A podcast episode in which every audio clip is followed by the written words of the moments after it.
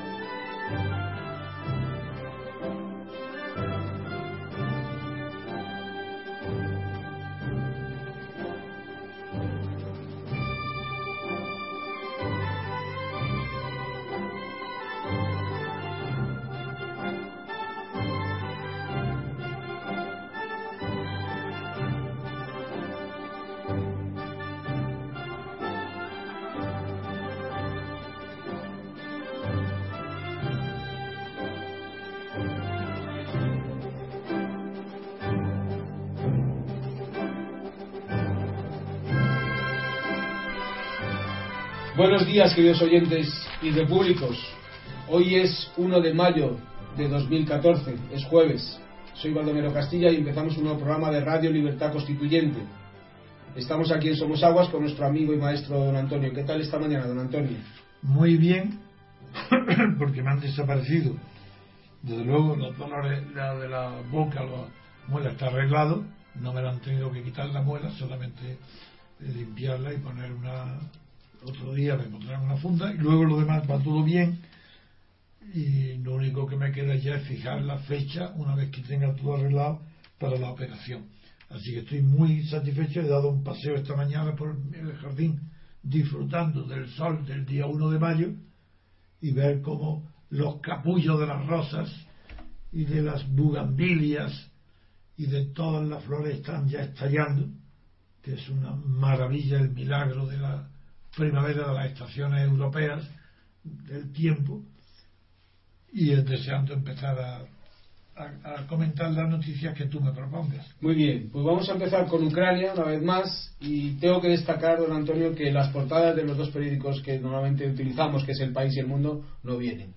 No viene, no viene ninguna noticia de Ucrania. Bien. Incluso en el mundo ni siquiera en páginas interiores. Sin embargo, Ucrania sin embargo, en el país sí, en el país viene en, internacional, vienen dos, dos páginas dedicadas al conflicto de Ucrania. Y le voy a leer los titulares para que veamos qué es las, las últimas noticias. El país titula El gobierno de Kiev reconoce la pérdida de dos provincias en el este. El presidente ucraniano admite que Donetsk y Lugansk están fuera de control. Eh, después viene un artículo Sí, dice otro, otro que dice, los prorrusos logran el control de otras dos sedes oficiales al norte de Donetsk. La policía no opuso resistencia en muchos asaltos a edificios públicos. Después le voy a leer también unas declaraciones de Turchinov, que es un, funcionario de, Kiev, que ha comentado y ha dicho, en unos días, según prevé la ley electoral, las listas de votantes para los comicios del 25 de mayo que son los que va, los que han, los que están gestionando Kiev, se colgarán en los colegios. Y entonces vendrán los prorrusos, las arrancarán sin resistencia alguna y se las llevarán para que les sirva de censo en el referéndum. Pues saben que el 11, saben ustedes que el 11 de mayo va a haber un referéndum en las provincias de, del este, de Donetsk y de Lugansk, de, de, autodeterminación, el 11 de mayo. Después viene otro artículo de Pilar Bonet, una periodista que está en Moscú, lo firma en Moscú, que titula el, artículo ¿Con quién dialogamos? Eso se lo pregunta a los líderes de las protestas del Este y justifican su ruptura con Ucrania por la intransigencia del gobierno central. Esta entrevista es a dos eh, prorrusos que se llaman Miroslav Rudenko, comandante de las milicias populares, y el minero Alexandre Zarsasenko, líder del grupo Oplot. Ambos se someten a otros jefes exiliados en Rusia, como Yergei Zilin, el fundador de Oplot. originario de Yarkov, y Yekaterina Gubarella, la esposa de Pavel Gubarev, el jefe de las milicias populares, encarcelado en Kiev y acusado de intento de golpe de Estado tras proclamarse gobernador popular de Donetsk a principios de marzo. Después hay otras declaraciones de, de estos dos personajes, tanto Zujashenko como Rudenko, quisieran más apoyo de Rusia, pero no hacen reproches. Y dicen, no hay ayuda militar de Rusia, pero hay declaraciones diplomáticas.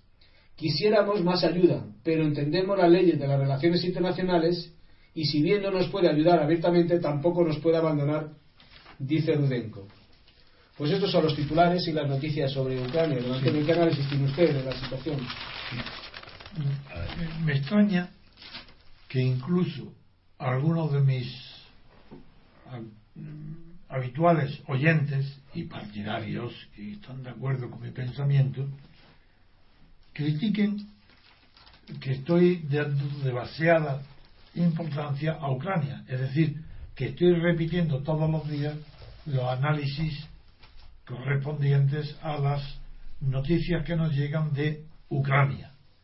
Y la verdad que estoy sorprendido Estoy, yo entiendo perfectamente que los periódicos cuyo objetivo es vender, ganar dinero o, y perder lo menos posible, y que es una empresa comercial, entiendo perfectamente que si no hay un incendio en el centro de Madrid, pues no vayan, no, no, no hablen de un incendio pequeñito en Carabanchel. Eso lo comprendo, pero lo que no comprendo es que cuando se está alarmando una revolución en el centro de Europa, el hecho de que no haya tanques, muertos, tiros, aviones en la calle provoque el silencio de los periódicos, como si en Kiev y en Ucrania no estuviera pasando nada ayer, ni antes de ayer, ni hoy. ¿Qué creen? ¿Que de repente los aviones salen a volar y bombardean las ciudades porque de repente en un día lo dicen? ¿Es que no tienen causas larvadas, latentes y profundas que van evolucionando hasta provocar un conflicto? ¿Cómo no hablar de lo que puede suceder dentro de 10 días, el día 11 de mayo? De manera que debo de dejar hablar de Ucrania cuando el día 11 de mayo puede declararse en el referéndum la independencia de tres provincias, o dos, al menos dos seguros, de Ucrania, respecto a quién, a Ucrania, independencia, ¿para qué? Para unirse inmediatamente a la Federación Rusa, igual que en Crimea.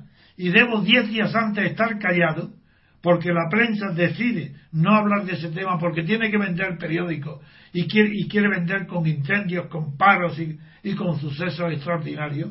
Pero hay algo más extraordinario que las preparaciones de las guerras, de las revoluciones o de los cambios de estructura de poder en, nada menos que en el continente europeo.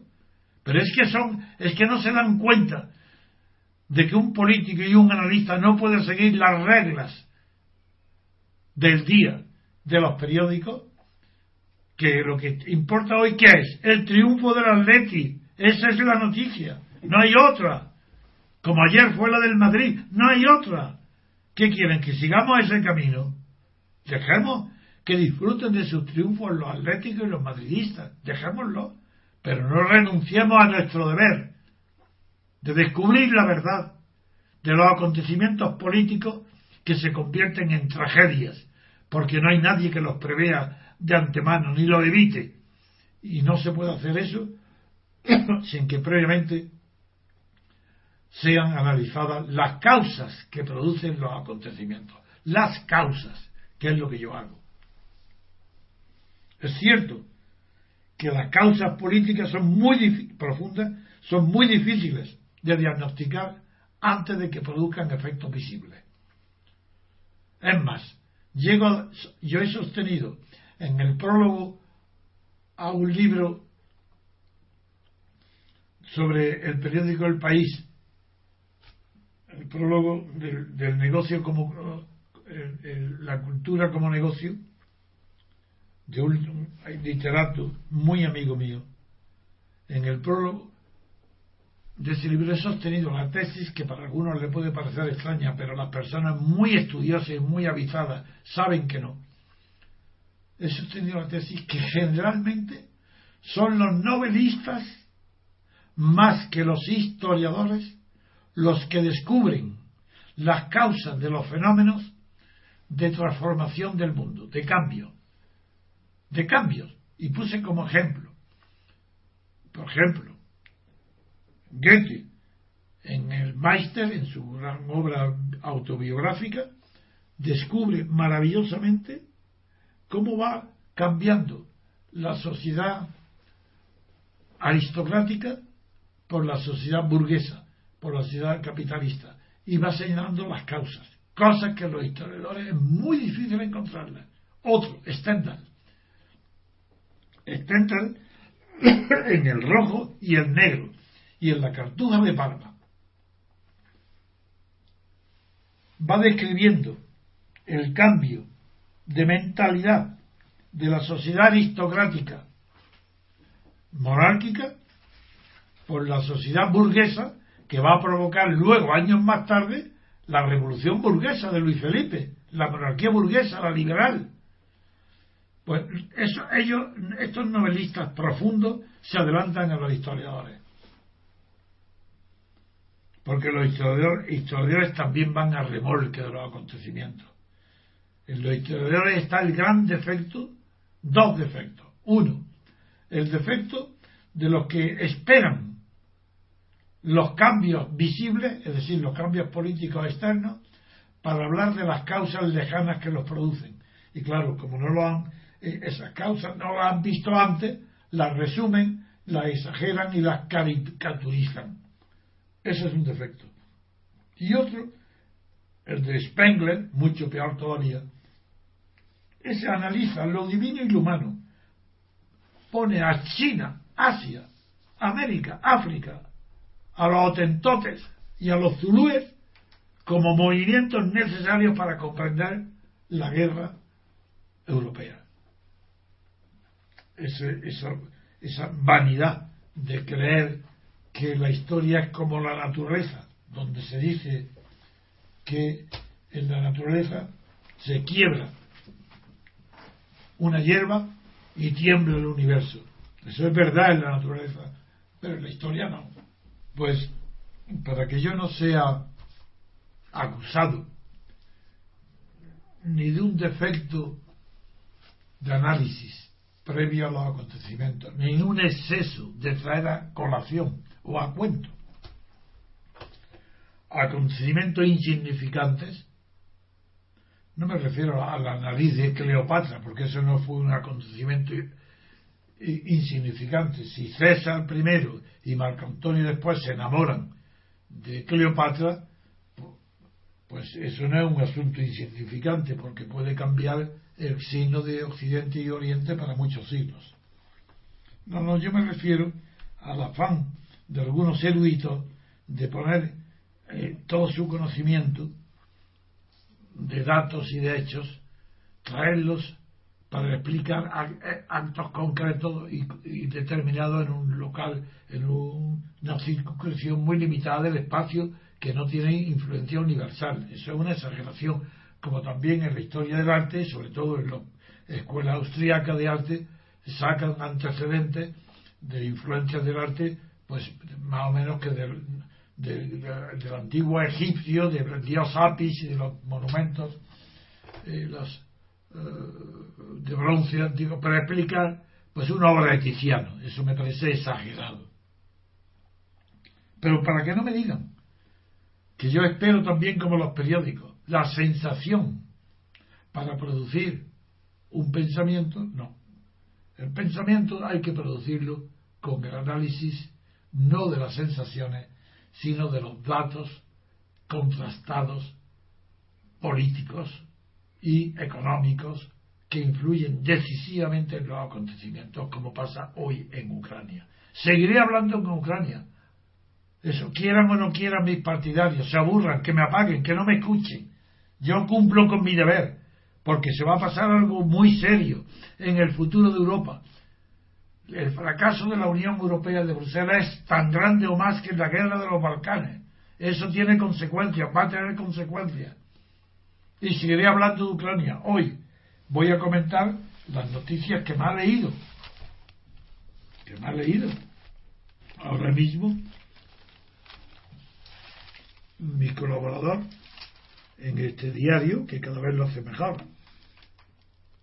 Pues ahora, porque el gobierno de Kiev está reconociendo que es impotente. Luego ya, de hecho, pero ¿cómo vamos a extrañarnos? ¿De qué nos vamos a extrañar el día 11? Si se gana el referéndum y luego, días después, se convoca otro en lo que se acuerda la federación con Rusia. ¿De qué nos vamos a extrañar si el gobierno de Kiev reconoce que es impotente para reconducir o retener o retardar la pérdida de dos provincias en el este que son los titulares de hoy en el país. Pero lo que pasa es que el país no analiza. Dice la noticia, no dice por qué. Mientras que yo digo por qué. Y en ese por qué no voy muy lejos.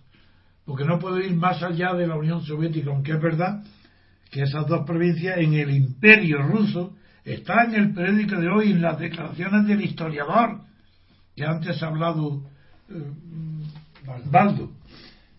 Baldo ha hablado del historiador, pues en ese historiador reconoce que estas provincias pertenecían al imperio ruso, eran rusas. Pues eso tenía que destacarlo el país, para comprender que la temeridad de Bruselas y la temeridad de la señora Merkel no tienen nombre de imprudencia.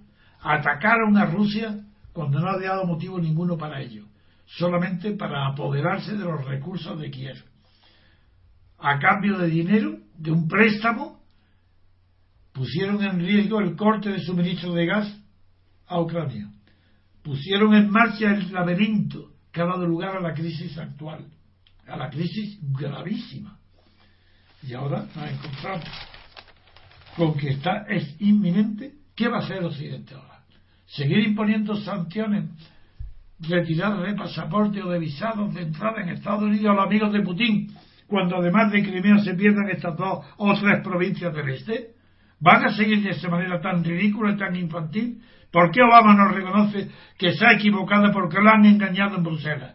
Porque no puede ser que el apoyo de, de Estados Unidos a Bruselas sea incondicional y que todo lo que tome Merkel tenga que estar apoyado, todo lo que tome Merkel como una decisión propia, sea egoísta o sea buena, tiene que ser avalado por Estados Unidos. El aval de Estados Unidos se paga y Estados Unidos va a pagar en pérdida de influencia mundial el error tan grande que ha cometido apoyando a la señora Merkel porque es la principal responsable de la crisis entre la Unión Europea y Ucrania. Esta es la realidad. Y no hay otra. Seguiré hablando aunque mis partidarios me digan que hable otras cosas, ya digo, me gustaría muchísimo daros satisfacción y hablar de, fútbol, que también le va a España. Pero no, yo digo nada más que para mí no será sorpresa ninguna que mañana haya una noticia que obliga a poner en primera página a Ucrania. ¿Y qué? Entonces vamos a estar al remolque de los acontecimientos, como los idiotas, como los singulares de Homero, que solamente se instruyen por el acontecimiento? No, yo estoy instruido por Ucrania sin acontecimiento. Aunque no pasara nada en Ucrania, yo sé que podía pasar. Porque no me instruyo por los acontecimientos, sino por las causas que los producen. Y esas causas que producen los acontecimientos se pueden conocer antes de que tengan lugar los efectos. No sigo más hoy porque es verdad que hoy lo que no hay es noticia del día, pero hay la noticia de la secesión de Ucrania, de la destrucción de Ucrania, de la división de Ucrania, y esa noticia es permanente y está en vigor mañana pasado hasta el día 11 de momento, hasta el día 25 después, y, final, y entre las dos fechas probablemente se va a situar una noticia que digo yo, me puedo equivocar, pero es posible que la fecha del segundo referéndum se sitúe entre el 11 y el 25 de mayo. El segundo referéndum, como el de Crimea. Así se hizo en Crimea. Se hizo primero uno y después otro. o una semana después. Así que siento y, mañana llevaremos a ver las noticias. Que no vengan que mañana una noticia de golpe. Pues no, la obligación es decir que está aquello es un volcán y puede pasar todos los días. Pero sí es verdad que siguen armados de palos, que no hay armas que el gobierno de Kiev, la policía no puede y se pasa en masa a las provincias del este, a los prorrusos, que no tienen armas de fuego ninguna, porque Rusia no se las proporciona. Y las palabras son muy inteligentes, las palabras del historiador. y las voy a repetir, y le digo, repítelas. Se lo voy a repetir. Que dice, no, en la que dice, antes de que las repita, en la que dice que Rusia no hace nada. Así es. Pero que al menos lo protege, que al menos lo protege. ¿Y AID qué dice? Sí, dice, estos dos señores, Zuzrachenko y Rudenko, dicen que quisieran más apoyo de Rusia, pero no hacen reproches. Y dicen, literalmente, no hay ayuda militar de Rusia, pero hay declaraciones diplomáticas. Quisiéramos más ayuda, pero entendemos las leyes de las relaciones internacionales y si bien no nos puede ayudar abiertamente, tampoco nos puede abandonar. Bien, esas palabras desmienten por completo a Occidente. Esas palabras desmienten a Obama y a Bruselas. Y, desmienten a Kiev. Esas palabras quieren decir que Rusia es posible que no haga nada, pero es que no hacer nada, como dije ayer, o antes de ayer, no me acuerdo, no hacer nada es lo más inteligente que puede hacer Putin y lo más inteligente que puede esperar de Putin Occidente. Porque no hacer nada no significa que esté otorgando su aval a todo lo que sucede allí. Ya recordé el, el, dicho del derecho canónico, quien calla otorga, pues si guarda silencio Putin, eso no quiere decir que esté otorgando su favor a todos los sucesos, no. Lo que quiere decir simplemente es que el dicho canónico de quien calla otorga solamente es válido si se completa la frase diciendo si podía y debía hablar. Y es verdad que nadie le pone una mordaza en la boca a Putin, puede hablar, pero no debe hablar, porque sin hablar, figurar lo que le cae encima, habría que ver lo que le caería si hablara y dijera la verdad. Mejor que se quede callado y que deje tranquilo y actuar por sí solos a los ucranianos o ucranios del este y del sur y que decidan lo que ellos quieran. Vamos a hacer una pausa, ponemos un poco de música y seguimos con la siguiente noticia.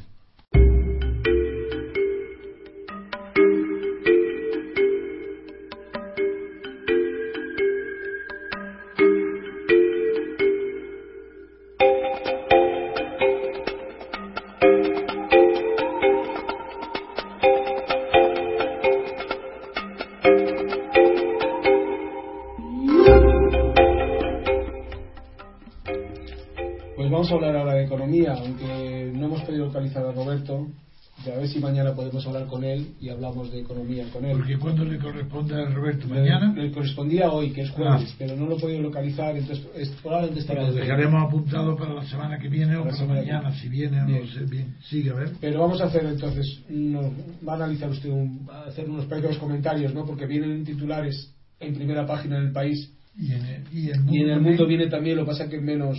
una, ¿qué, ¿Qué dice el país? El país dice, en referencia al a la presentación que hizo ayer Rajoy de su programa de estabilidad y titula El País. Economía promete crear 600.000 nuevos empleos en dos años. Los impuestos bajarán 2.000 millones tras subir 30.000 en tres años. Los niveles de ocupación de 2011 no se recuperarán hasta 2018. El gobierno confía en que baje el paro en 100.000 personas en la, legislatura, pero por la caída. ¿Dónde dice eso? En el país. Dice el gobierno confía en que baje el paro en 100.000 personas en la legislatura, pero por la caída de la población activa. Ah. El mundo también trata la noticia y titula en, portada el gobierno prevé que la economía se recupere de forma leve hasta 2017. El gobierno mejoró ayer por tercera vez en la legislatura sus previsiones de crecimiento. El nuevo cuadro macroeconómico remitido a Bruselas prevé un alza del PIB del 1,2% en 2014 y del 1,8% en 2015. Y España no crecerá a su potencial de 3% hasta 2017, según Guindos. Pues esos son los titulares. Sí. No estando Roberto Centeno, yo tiendo a no hablar de economía, no porque no conozca los conceptos fundamentales para poder tener análisis críticos sobre la política económica del gobierno, no solo el español, sino también la Unión Europea, sino porque del mismo modo que veis que improviso en todo lo que hablo de cultura, de política, de historia, porque solamente improvisando tiene en la cabeza todos los datos que, que confluyen para formar criterios en economía sin tener yo en la cabeza, como tengo los datos culturales, históricos y políticos, como no tengo los económicos, pues no tengo la rapidez para, para improvisar y dar criterios de, dirección de crítica económica a la vez eh, que, como hago con, cuando no interviene el dato económico. pero la razón no es porque desconozca los conceptos, sino que desconozco es el dato. Y como Roberto Centeno, su principal característica es que domina, eh, improvisa, no, no que como todos los economistas tienen los datos, pero es que Centeno es un caso especial. Es que tiene en la cabeza en presente, en momentos sin necesidad de mirar, los datos de todo tipo, especialmente el descubrimiento único que ha hecho él de que en España más del 10% se han falsificado los datos del Producto Interior Bruto, con lo cual sus análisis resultan siempre mucho más verídicos que los de todos los demás, porque manejan datos verdaderos, mientras que todos los demás economistas, incluidos los del gobierno, manejan datos falsos. Dicho esto, voy a empezar con el titular del país. Dice el país, Economía, es decir, Ministerio de Economía, promete, el Ministerio de Economía, es decir, el gobierno, promete crear 600.000 nuevos empleos en dos años. ¿Cómo puede prometer en un sistema que no es comunista? en un sistema económico que no está que no está sujeto a una planificación económica total. ¿Cómo puede un gobierno comprometerse y prometer puestos de trabajo? Es que lo, lo único que puede prometer es crear funcionarios e incluso para crear funcionarios tiene que estar seguro de pagar los ingresos correspondientes para pagarle el sueldo. El gobierno no puede crear ningún puesto de trabajo. Entonces, ¿qué es lo que puede prometer un gobierno?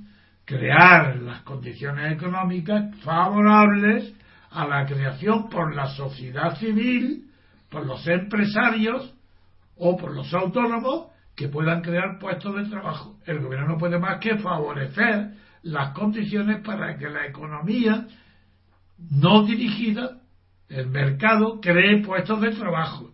Por tanto, que no presuma ningún gobierno de lo que no puede hacer el gobierno no crea puestos de trabajo. En cambio, sí que puede destruirlo. Ojo, cuidado. Los gobiernos destruyen puestos de trabajo, no pueden crearlos. Para crearlos necesitan el concurso necesario del empresario o del autónomo, es igual. ¿Por qué lo necesita? Porque ah, por muchas condiciones favorables a la creación de empleo que, que el gobierno promocione, sin el concurso de la actividad empresarial eso es imposible, no se crea un solo puesto de trabajo. Entonces, basta ya de mentiras y demagogia. El gobierno ni economía no puede prometer ningún puesto de trabajo. ¿Qué, ¿Qué, dicen luego los subtitulares? Que lo que confían en qué, en qué confían? En la caída de la población activa, que se van. Hay una crisis española tan grande que se van claro, pero eso se van los parados. Por tanto, no, no se crean puestos de trabajo que se vayan. Otro error de los economistas que confían que como disminuye, se manejan números, pero los números que se manejan es como disminuye la población activa, varía la proporción de personas que están en el paro y se, y se disparan. Pero es que el que se va no tiene trabajo. Por tanto, el que se va no deja un puesto de trabajo para otro, no ocupa otro supuesto vacío de trabajo. El que se va no ¿En qué favorece la economía? Hombre, favorece en que tal vez no consume la sanidad eh, gratuita. No sé otras cosas que puede traer el, el, parado que se va extranjero. Aparte de la sanidad, si no recibe otra ayuda, Sí, el aire que respira, que, el aire español está respirado por menos gente. Eso, eso es, que es ridículo las cosas que se llegan a decir en economía. Todo porque se habla de cifras, cifras, cifras y se abandonan los conceptos. Yo vuelvo al concepto. La economía, veamos, segundo, ¿quién dice esto? Pero ¿quién, quién promete? No es Rajoy. ¿Quién promete? Ah, el que promete es Luis de Guindos. Y Luis de Guindos, ¿quién es Luis de Guindos? Pero no sabéis que Luis de Guindos es el que presidía los hermanos Brotter, el banco cuando quebró. ¿No sabéis que el gran mérito de Guindos es que era el representante de un banco en quiebra, presidente y dirigente? ¿No sabéis que ese es su gran mérito? No, corrijo, hay otro mérito mejor, más grande que ese, y es su formación mental, su cabeza.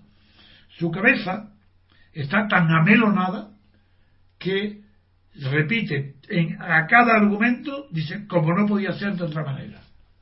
Ah, amigo, esto ya sí que es grave. Como no podía ser de otra manera, es que si tira una piedra al aire y después no hay ningún obstáculo que la detenga, te va a caer abajo. Eso es como no puede ser de otra manera. Pero en las cuestiones económicas, las cuestiones políticas, siempre pueden ser de otra manera. Si no pudieran ser de otra manera, no habría más que máquinas. La economía estaría dirigida por máquinas, no habría hombres. Pero no ni uno siquiera que ponga el botón, las máquinas solas. Es porque siempre todo puede ser de otra manera, es por lo que se necesitan hombres inteligentes. Y cuando se encuentra un tonto tan grande como de Indo, ese sí, se le pone de ministro de Economía porque él cree que las cosas no pueden ser de otra manera más que como él dice. Y el resultado, quiebra de los hermanos Resultado, este hombre al frente de la economía española. Ese, y este es el que está diciendo que va a crear puestos de trabajo. ¿Él va a crear puestos de trabajo? ¿Dónde? En los hermanos Brothers. Bien. ¿Qué dice Cristóbal Montoro? Claro que es su enemigo íntimo. Pues dice que él es el que tiene que crear las condiciones, es él. ¿Y qué promete? Siempre promete. Ahora promete que la reforma fiscal bajará. Primero, ha mentido cada vez que habla. Pongamos que esta vez va en serio. Y esta vez dice, hombre, yo voy a hacer una reforma fiscal que va a bajar los impuestos en 2.000 millones en el año 2015, que es el último año del mandato del gobierno. Por tanto, esperan al último día para dar la maravillosa noticia de que bajan los impuestos en 2.000 millones. Típico de año de elecciones. ¿Y sabéis en cuánto lo ha subido? Baja 2.000, pero es que lo ha subido en 30.000 millones. Es decir, que va a bajar menos del 10%. Bueno, no sigo más. ¿Para qué seguir? Bueno, a ver, otra noticia. Hacemos una pausa y seguimos con la siguiente noticia.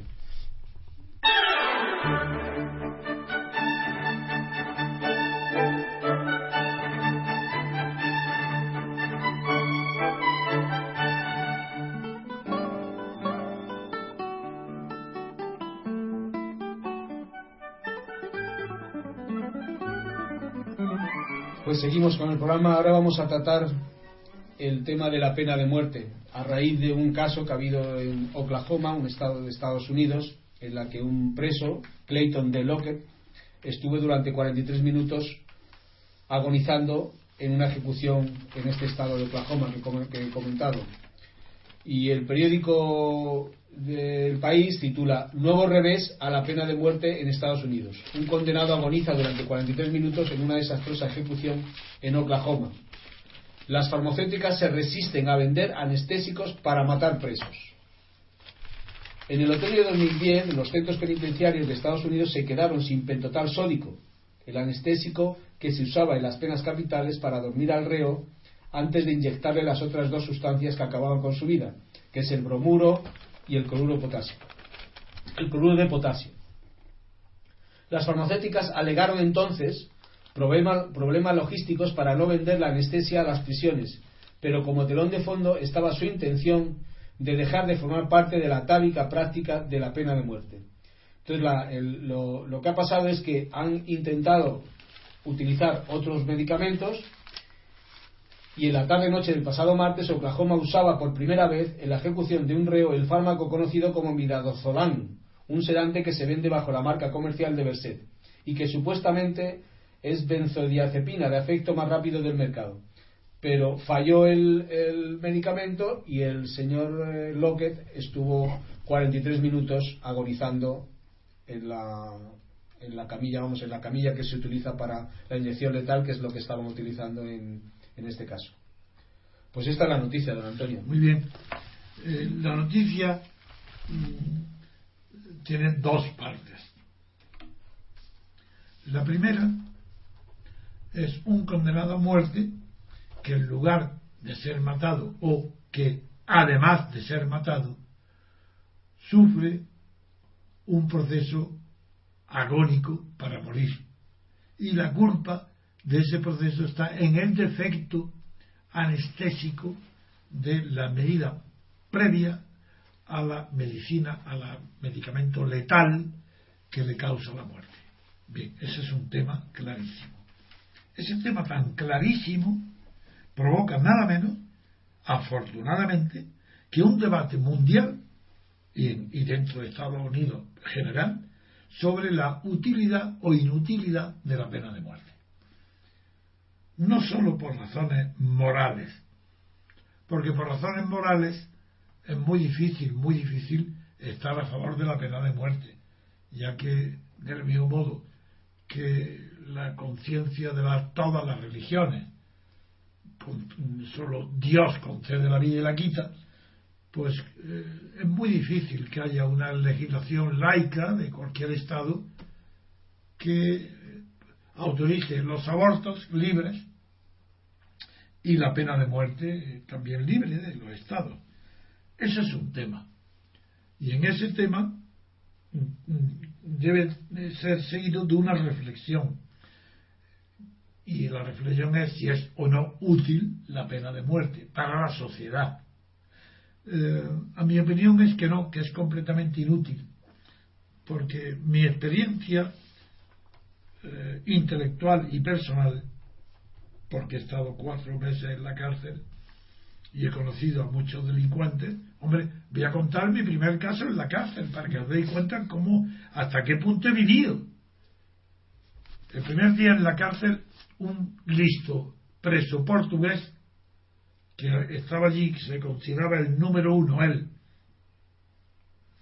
en cajas de caudales, digo, yo soy el número uno en caudales, como usted es el número uno en política. Y yo le corregía, ¿en qué? En delitos políticos. Y, él, y me había preparado él, sin yo saber nada, una rueda de prensa de todo el patio, dando varias vueltas, y había colocado una silla de madera y una, una mesa de madera y una silla de enea en el centro, con un blog y un bolígrafo, y allí me llevó, sin yo saber nada, me sentó para que pasara a consultarme cada uno sus casos, ya que corrió la voz de que García Trujano, el célebre abogado, estaba allí. El célebre abogado, de los pobres, que yo no era penalista, pero bueno. Y yo, como no tenía nada que hacer, figuraron en la cárcel, pues como no perdía el tiempo, pues dije, bueno, pues voy a escuchar el caso de cada uno y a ver en qué sentido puedo ayudarlo. Y yo estaba con la vista baja sobre la mesa apuntando los nombres de quien pasaba. Pasa el primero, apunto su nombre, yo sin mirarlo, apunto el nombre. Y digo, pues, ¿de qué está usted aquí en la cárcel? Yo estoy aquí en la cárcel sin proceso desde hace seis años. Y usted no, no y, de qué delito está usted acusado? Y me dice, de asesinato. Claro, yo ya levanto la vista, que eso no son palabras corrientes que se oyen, de asesinato. Y digo, ¿a quién? Y entonces yo me, me, pongo eh, otra vez sobre la mesa y miro y pongo asesinato y digo a quién y él dice a mi cuñada y ya claro al decir a mi cuñada levanto la vista y digo ¿cómo? y dice con un hacha yo estaba preguntándole que cómo era posible a su cuñada y dice con un hacha bueno pues figuraros la opinión que yo puedo tener sobre la utilidad de la pena de muerte no tiene socialmente ninguna. La razón principal es que las penas tienen dos justificaciones. Y desde los Lombroso hasta Concepción Arenal, nadie ha argumentado alguna razón más poderosa que las dos que continuamente se esgrimen. Una,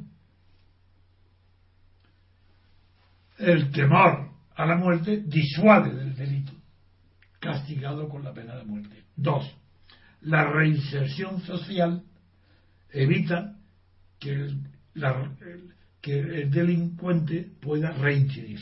Eso son, no hay más. Todo lo demás que se diga no es verdad.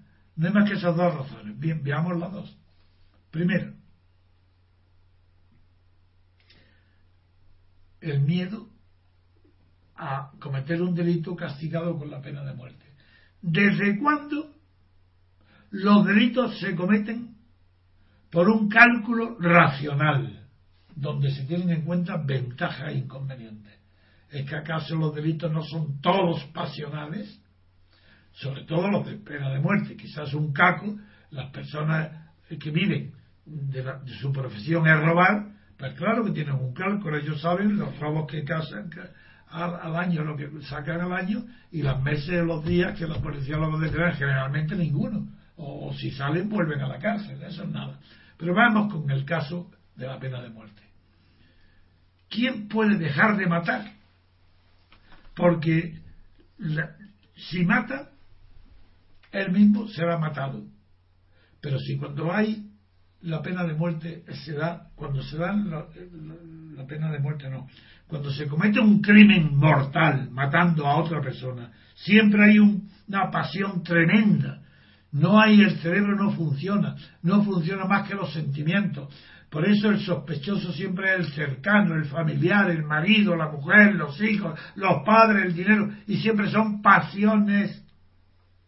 ¿Cómo va a ser posible que una pasión pueda ser refrenada. Porque si te cogen, puedes ser matado. En primer lugar, o bien cierran los ojos y se me trae sin cuidado, mato. O bien piensa que su crimen es perfecto. Todo el que mata tiene más que dos. O mata porque está dispuesto a asumir todas las consecuencias o porque considera que no lo van a coger nunca. Luego no sirve para nada el primer argumento no es disuasorio. La pena de muerte no es disuasoria. Entonces, ¿qué le queda? Nada más que, con la pena de muerte no se puede cumplir el fin de la, del reo, que es reinsertarle en la sociedad. ¿creéis que los casos de violaciones, niñas, terribles crímenes esos son, es que no, no, no, se, no se sabe hoy que son completamente pasionales. Es que no se sabe hoy que el que viola a una niña o a la mujer a una niña pequeña, los delitos salvajes que, y que terminan matando, son irrefrenables, que, lo, que son verdaderamente locos, aunque no estén declarados locos y actúen como cuerdos, pero son no pueden ser reinsertados en la sociedad porque volverán a cometerlo. ¿Por qué se ha inventado ahora, por ejemplo, en los delitos sexuales, la castración? Y no sirve tampoco, porque la castración no es mental. Y, en la, y una persona habituada a violar a niñas pequeñas, su cabeza ya está orientada a ese fin. Lo castra y sigue con su cabeza violando niñas aunque no pueda violarlas porque sea impotente. Es decir, yo estoy en contra de la pena de muerte porque es inútil, porque no sirve para nada de lo que se dice, ni sirve para impedir el crimen porque no es disuasoria, es que alguien que va a cometer un crimen está pensando en que lo van a coger y en que va a morir. Eso nadie lo piensa porque son pasiones, eso nada. Entonces estoy contra la pena de muerte por las razones distintas que se agrimen en las doctrinas. Pero vamos a pasar al segundo tema. Ahora que el segundo tema es el análisis de la pena de muerte, de la que yo estoy en contra. Veamos que ahora, en el caso planteado por Estados Unidos, hay dos dimensiones distintas. Una es la que acabo de hablar. Y desde luego es indignante que se le cause a un condenado a muerte más dolor, más pena de la absolutamente necesaria. A ser posible sería mejor un tiro por la nuca, que no se enterara. Pero en fin, ya que se siguen procedimientos llamados civilizados, como el garrote vil, hay que ver qué es civilizado, el procedimiento del garrote vil. Pero bien, sigamos. Aquí en este caso, ¿qué es lo que ha despertado la indignación de las conciencias? Que se haga sufrir innecesariamente a un condenado a muerte.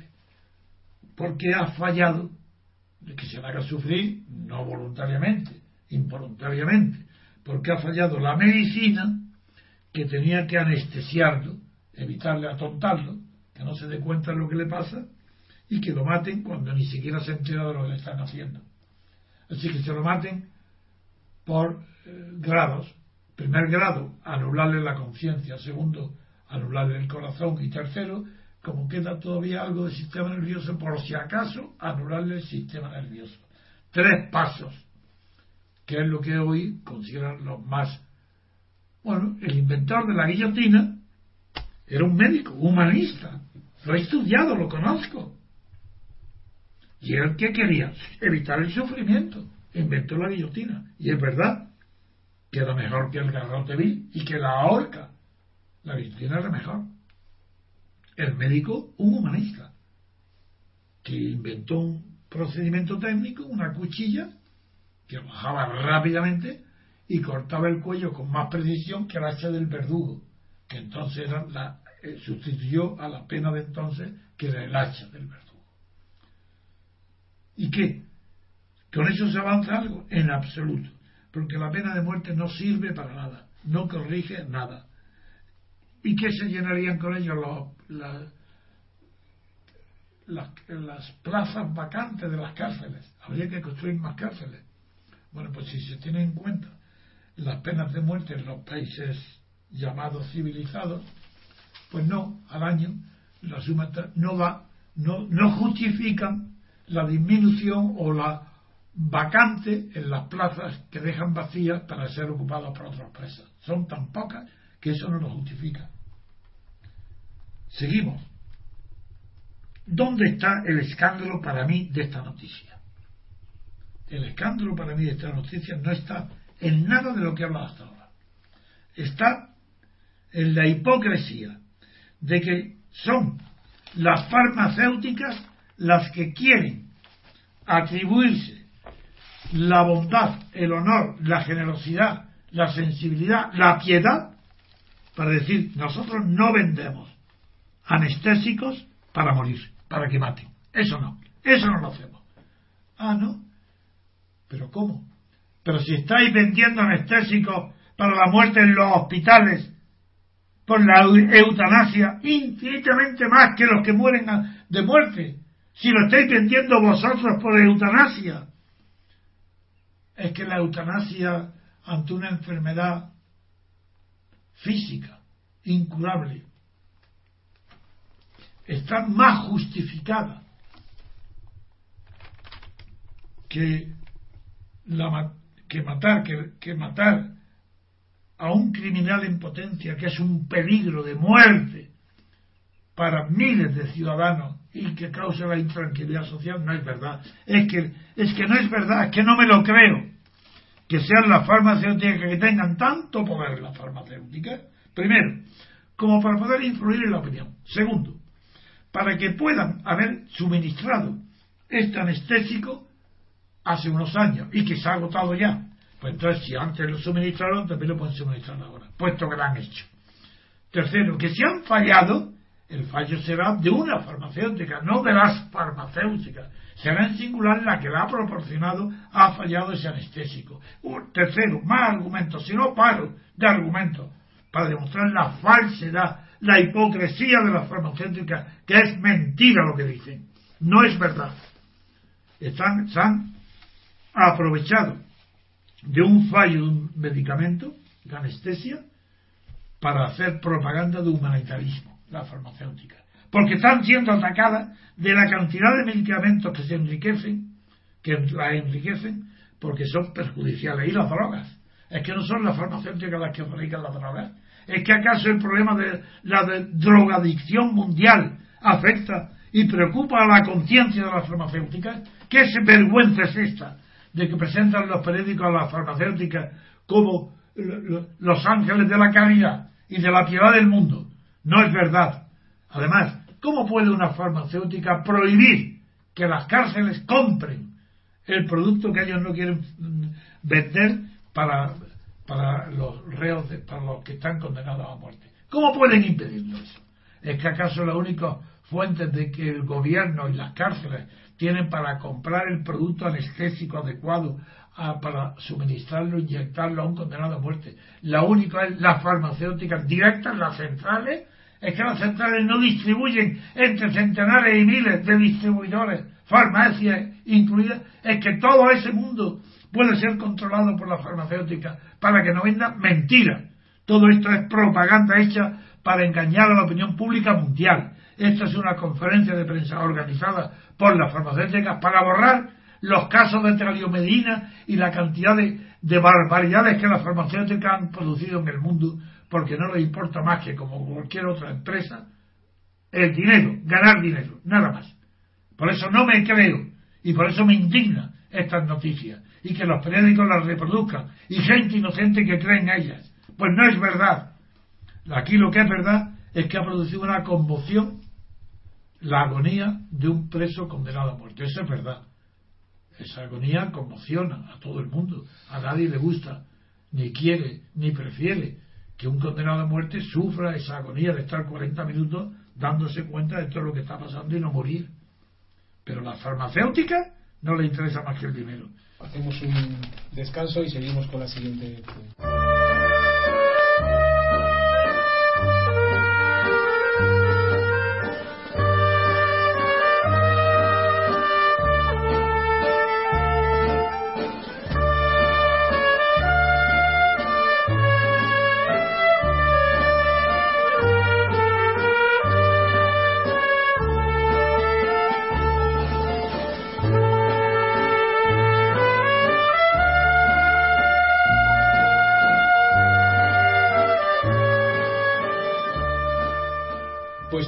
Terminar el programa de hoy vamos a hablar de Rajoy de las elecciones europeas. Viene en páginas interiores un titular que dice... ¿En páginas interiores de qué periodo? Del país, del país, que dice... Rajoy se la juega con 10 mítines ante la incertidumbre de los sondeos. El presidente es el auténtico candidato, con casi tantos actos como Arias Cañete. Los populares estaban preocupados, pero ahora creen que los datos son mejores. Tras la designación del aspirante, el PP recupera la movilización y está previsto que en un acto conjunto con Juncker en Valladolid. Por otro lado, hablando de Arnard, dice Arnard acepta al fin presentar a su amigo Cañete en precampaña. Eh, esos son los titulares, no sé si hay algo más de... No, no, con eso me basta. Sí. Me basta para saber que Arriola, que es lo que llaman el brujo de las, de las preparaciones electorales, de las victorias de Rajoy, pues parece que aquí se va está preocupado, no está tan seguro. El titular Rajoy se la juega con 10 mítines no me gusta, porque es vulgar. Se la juega. No es se la juega. Rajoy juega la suerte de su partido porque él no se presenta. Él no, está, él no es candidato. Ahora bien, el sistema de listas de partido es tan perverso que no solamente hace que parezcan elecciones presidenciales todas las elecciones, las elecciones corrientes a diputados, el jefe de la lista, en este caso del Partido Popular Rajoy, actúa en las elecciones legislativas como si fueran presidenciales. Él es el que va a los debates, el que hace todos los mítines, todo el mundo habla de él, él, es el amo. Entonces están confundidas las elecciones legislativas con la técnica de las presidenciales. Por eso dice que se la juega. ¿Cómo se la juega? ¿Es que acaso Rajoy se juega algo en la europea? Nada. Y sin embargo se dice se la juega. ¿Por qué? Porque es un mal español, desde luego porque está mal expresado, desde luego, pero eso no es bastante. Es porque en la cabeza del periodista, no del que redacta, del director del periódico del país, está la idea que Rajoy se juega todo en cada caso en las elecciones europeas como en las nacionales, como en las presidenciales, como en las legislativas, porque es el jefe de todo, porque en sus manos está el poder legislativo, el poder ejecutivo y el poder judicial. Por tanto, claro que Rajoy se la juega, en todas las elecciones se la juega. ¿Y cómo? En este caso, ¿con qué? Dice, pues porque va a hacer 10 mítines ante la incertidumbre de los sondeos. Antes, Arriola no había preparado mítines de Rajoy, pero como el resultado era inseguro, como parecían empatados con el PSOE, pero, pero ambos con una cifra de abstención que ni siquiera se atreven a decirla, pero todos dicen con una enorme abstención, los sondeos. Quiere decir eso que la abstención es muy superior a la, mitad. Debe ser que los votantes no deben de llegar ni al 40%. Pues bien, por eso ni dicen las cifras. Pues por eso Rajoy se la juega, porque una abstención tan enorme desprestigia a toda la clase política, a Rajoy y a Rubalcaba. Pero el tema es que creen, como siempre buscan disculpas para todo, ahora creen que es el retraso en designar a Cañete como primer, primero de la lista para la elección europea, que ese retraso es el que ha producido la incertidumbre y que desde que ya se sabe que es Cañete ya hay optimismo, ya se está renovando. Todo eso no es verdad, porque lo que es verdad es que Cañete actúa a la imitación del amo del César. El César es Rajoy y Cañete, que es la oreja del César, actúa igual. Decir, Cañete actúa en los actos como si fuera él el jefe único, presidente de España en el, en el Estrasburgo, en el Parlamento de Estrasburgo. Los demás no hablan. Él habla Cañete y habla en nombre de todos. Imita a quien, a Rajoy, que habla en nombre de todos los, de todos los diputados, candidatos a diputados. Esa es la degeneración del sistema de partidos y del sistema de lista de partidos. ¿Y qué pasa con Aznar? Pues con Aznar pasa que primero quería ir a las elecciones y quería ir a, mí, a un meeting para presentar a su amigo Cañete. Y el Partido Popular le negó, no lo, no lo citó, no lo llamó. Y él, ofendido, por ese desprecio del Partido Popular, dijo, no voy, ya no, que no me interesa, porque Aguirre salió presta. Así no te preocupes, Aznar, que yo te doy dos mítines, y tres y cuatro, los que quieras te los doy. Y se ofrecían mítines igual que se ofrecen copas de vino o un helado en verano. El mítin debe de gustarles tanto y es natural que les guste. ¿Por qué les gustan los mítines? Porque no son mítines. En el mítin actual, como solamente acuden los partidarios, no hay más que aplausos y vítores al que da, nada más, no hay otra cosa. Entonces, claro, son tan vanidosos y tan narcisos que quieren ir a los mítines para ser aplaudidos, para que le digan, además se ponen bien eh, vestidos, se ponen su corbata y ya el colmo, ya son guapos, conquistadores, eh, eh, previsores, estadistas, jefes de nada. Y ya decían, eh, queremos un hijo tuyo, lo Esos son los mítines, para que las mujeres deseen tener un hijo con el mitinero. Da igual que sea Felipe como Aznar. ¿Por qué? Porque el mitin ya no responde a la realidad para la que nació. Nació para que los ciudadanos conocieran la diferencia entre los candidatos de un partido y de otro y pudieran decidir después de haber oído a uno y a otro. Los mítines no se hacían por partidos separados. Iba un candidato, convocaba un mitin en una ciudad donde no vivía, y iban a verlo todo. Venía otro de otro partido, iba a una ciudad donde vivía, e iban a verlo todo, para, y así podían elegir entre uno y otro. Hoy no. Hoy los mítines no son más que actos de autobombo. Nada más donde se gritan eso, dan un hijo, o eres el más grande, o presidente, presidente, presidente, aunque estén votando a elecciones a concejales del ayuntamiento de, de Boadilla del Monte, pues se grita presidente, presidente, presidente. Esta es la vergüenza de la mentira de la política española. Y en ese clima, por fin, Aznar acepta presentar a su amigo Cañete en pre-campaña. ¿Cómo en pre-campaña?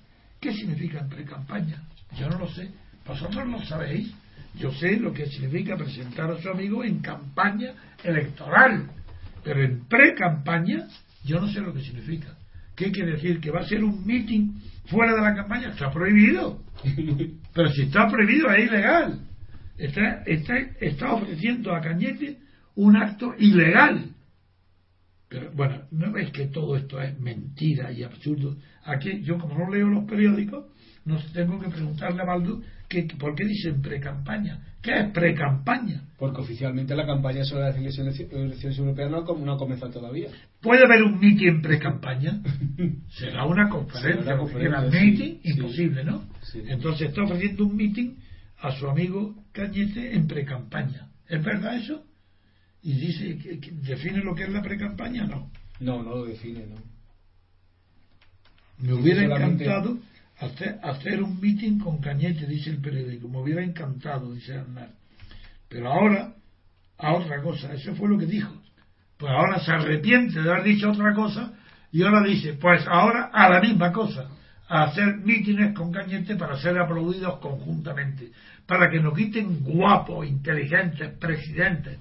A eso vamos. Venga, venir a alabarnos, a, a aplaudirnos, a alabarnos, para que yo pueda con mi pufanda que me piso los pies con ella, para que, que puedo pisar los pies, presumir de todo. Esto es, esta es la situación. Y Rajoy se la juega con 10 mítines. Ahí también, el país habla también, dice, pese a la rectificación del PP que le ofreció grandes mítines, o sea que también hay grandes mítines, don Antonio, no solo mítines, sino grandes mítines. Sí, en la Rioja de Murcia, depende del número de gente que va. Sí, pero el número de gente que va depende del local. Del local, claro. Porque si el local es grande, lo llenan, si es pequeño también. Claro. Eh, esos son los partidos que tienen sus eh, motores para llenarlo de mítines. En fin, es, esto, esto es vergonzoso. Y, y, y que Juncker que aquí es un desconocido, se presenta en Valladolid, pues del Partido Popular, es de Luxemburgo. Mm. ¿Y por qué viene Juncker?